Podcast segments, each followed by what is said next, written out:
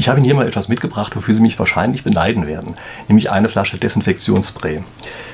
Wenn Sie versuchen, so eine Flasche auf Ebay zu ersteigern, dann werden Sie wahrscheinlich sich ganz schön wundern, was da passiert. Nämlich gestern beispielsweise sind ein paar davon versteigert worden und die Preise lagen, und jetzt halten Sie sich fest, über 26 Euro. Also es sind dort mehrere Flaschen versteigert worden. Sagrotanspray, echtes Sagrotanspray, das war eben ein Imitat, wie Sie vielleicht gesehen haben, aber echtes Sagrotanspray für über 26 Euro.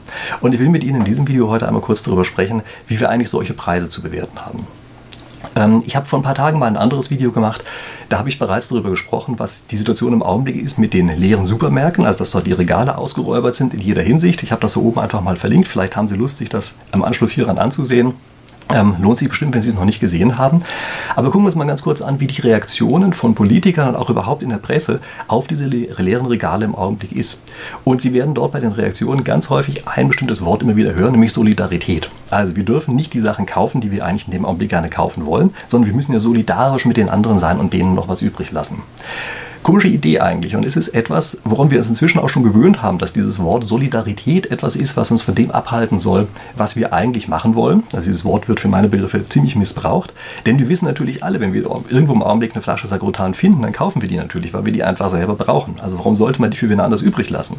Und wir wissen ganz genau, das funktioniert also so nicht. Weil, ähm, naja, aus den verschiedensten Gründen, wie gesagt, habe ich in einem anderen Video gesagt. Und dann kommt immer der nächste Ruf, nämlich es kommt der Ruf, dass man sagt, dann brauchen wir eben staatliche Regulierung. Da muss das Ganze rationiert werden und und es darf man nur noch auf Antragschein irgendwelches Agrotan und welches Toilettenpapier kaufen. Und Sie merken, wie weit wir uns eigentlich entfernen von einer ganz einfachen Idee, die wir auch verwenden könnten und die wir in einer Marktwirtschaft auch verwenden sollten, nämlich wir sollten einfach die Preise anpassen. Wer sagt denn, dass wenn gerade Güter knapp sind, die genau zu dem gleichen Preis verkauft werden sollten wie vorher? Wir haben uns, wie gesagt, so weit von dieser Idee der Marktpreise entfernt, dass wir gar nicht mehr darauf kommen, dass das ein Steuerungsinstrument ist. Aber stellen Sie sich bitte einfach mal vor, im Augenblick würden also tatsächlich in nennenswerten Umflagen Sagotranflaschen für 26 Euro verkauft. Überlegen Sie sich bitte einfach mal wie die Hersteller auf einmal loslegen würden und dafür sorgen würden, dass dieses Angebot ganz, ganz schnell wieder in die Supermärkte reinkommt. Und weil das viele versuchen und weil sie schnell damit auch erfolgt haben werden, deshalb werden die Preise auch ganz schnell wieder runtergehen. Und deshalb sind die Gegenargumente, die wir dazu haben, auch welche, die im Grunde genommen also völlig verfehlt sind und auch ganz schnell überflüssig werden. Nämlich, sehen Sie sich an, Gegenargument Nummer eins ist immer, diese hohen Preise treffen die sozial Schwachen als Erste. Nein, das stimmt so nicht. Die sozial Schwachen sind im Augenblick diejenigen, die vor leeren Regalen stehen. Stellen Sie sich vor, Sie sind richtig reich. Dann ist Ihnen vollkommen egal, ob Sie für 26 Euro eine Sakrotanflasche kaufen oder ob Sie eine für 3 Euro kaufen. Also das ist überhaupt nicht der Punkt. Im Augenblick haben wir viel eher die Situation, dass Sie mit ganz viel Geld sich freikaufen können. Nein, was passieren würde, ist, wenn wir die Preise tatsächlich freigeben dann passiert eben, dass das Angebot sehr schnell wieder hochkommt und eben gerade die Sozialschwachen mit wenig Mitteln ebenfalls wieder zuschlagen können. Wenn Sie jetzt übrigens sagen, ähm, was ist das eigentlich für ein komisches Wort, was ich gerade verwendet habe, Preise freigeben, die sind doch freigegeben. Ja, das stimmt. Im Prinzip sind die Preise freigegeben, aber versuchen Sie jetzt einfach mal als Hersteller oder als Supermarkt wirklich hohe Preise für solche Güter durchzusetzen. Sie würden einen riesigen Shitstorm auslösen und alle würden sagen, wie unsozial man doch ist. Also mit anderen Worten, theoretisch können wir zwar die Preise anpassen, praktisch können können wir sie aber eben nicht anpassen und das führt eben dazu, dass wir im Augenblick eine gigantische Übernachfrage haben. Stellen Sie sich mal vor, das Klopapier und die Nudeln wären jetzt tatsächlich dreimal, teuer, dreimal so teuer wie sonst.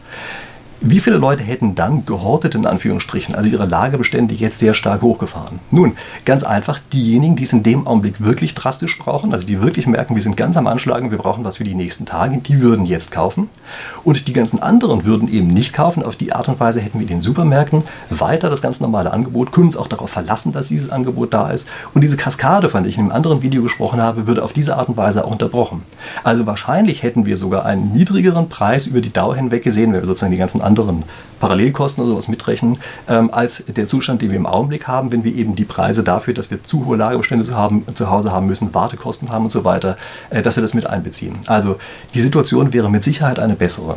Äh, Argument 2, was übrigens genannt wird gegen Preisanpassungen, das ist, dass gesagt wird, naja, die bösen Spekulanten könnten das ja dann machen. Also die Spekulanten sind ja sowieso böse, das heißt, die könnten das aber auch jetzt machen. Aber äh, stellen Sie sich einmal vor, Sie hätten sozusagen institutionalisiert, dass Supermärkte also in solchen Situationen ein bisschen was von der Ware zurückhalten, in der Erwartung, dass in den nächsten Tagen dann die Preise erhöhen könnten. Was passieren würde dadurch ist, dass wir einen Ausgleich der angebotenen Mengen hätten. Also Sie könnten sich dann auch eben wieder darauf verlassen als Kunde, dass Sie irgendwelche Artikel immer in den äh, Lager, also in den Regalen drin finden. Die Preise sind dann vielleicht höher, aber Sie können sich trotzdem darauf verlassen. Und diese Spekulanten, diese vermeintlichen, die sorgen tatsächlich dafür, dass sie einen Ausgleich über die Zeit hinweg haben. Und das ist eine Funktion, die die übernehmen, denn die gehen damit ja auch ein Risiko ein. Ja, also die gehen das Risiko ein, dass sie vielleicht Sachen äh, eben zum bestimmten Preis dann nicht mehr verkaufen können, äh, obwohl sie es vorher zu hohem Preis hätten verkaufen können, dass sie vielleicht zu hohe Lager haben und so weiter. Also wie gesagt, diese Risiken und Nachteile gehen die ein. Das heißt, sie erbringen damit auch eine Funktion für die andere Seite. Und nochmal, die Funktion auf unserer Seite, also auf der Seite der Käufer, ist damit, dass wir eben nicht diesen Effekt haben müssen, dass wir Angst haben müssen, in, wenn wir in den Supermarkt reingehen, ist nichts mehr da, sondern wir können uns eben darauf verlassen, dass wegen der beiden Effekte, die ich gerade genannt habe, am Ende tatsächlich immer irgendein Angebot vorzufinden ist und sei es auch zu einem Zeitpunkt gerade erstmal ein bisschen teuer. Aber das gibt eben Preissignale an diese andere Seite, äh, die hilft sich auf eine vernünftige Art und Weise zu verhalten. Nämlich zum Beispiel die Produktion wie wild hochzufahren, ja, was sich im Augenblick ja kaum löst. Es gibt lustigerweise noch einen anderen Artikel, der im Augenblick auch völlig weggehortet ist, in Anführungsstrichen, also weggekauft. Das ist nämlich erstaunlicherweise Rolex-Uhren. Und das ist ein Thema, über das ich in den nächsten Tagen, im nächsten Video einfach mit Ihnen sprechen möchte. Also seien Sie darauf gespannt, was dort ist. Und ich habe mir noch was anderes sagen lassen. Ich habe nämlich sagen lassen, ich brauchte auch unbedingt einen Instagram-Account.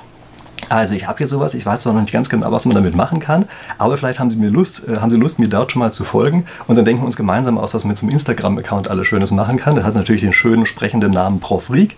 Das gleiche übrigens auch wie auf Twitter, äh, wo ich mich eigentlich besser aus, auskenne als jetzt auf Instagram. Aber hey, sehen wir mal zu, dass wir uns auch auf Instagram wieder treffen, würde mich freuen. Und ansonsten spätestens sehen wir uns hier in ein paar Tagen zu meinem nächsten Video, wahrscheinlich über die Rolex-Uhren. Bis dahin.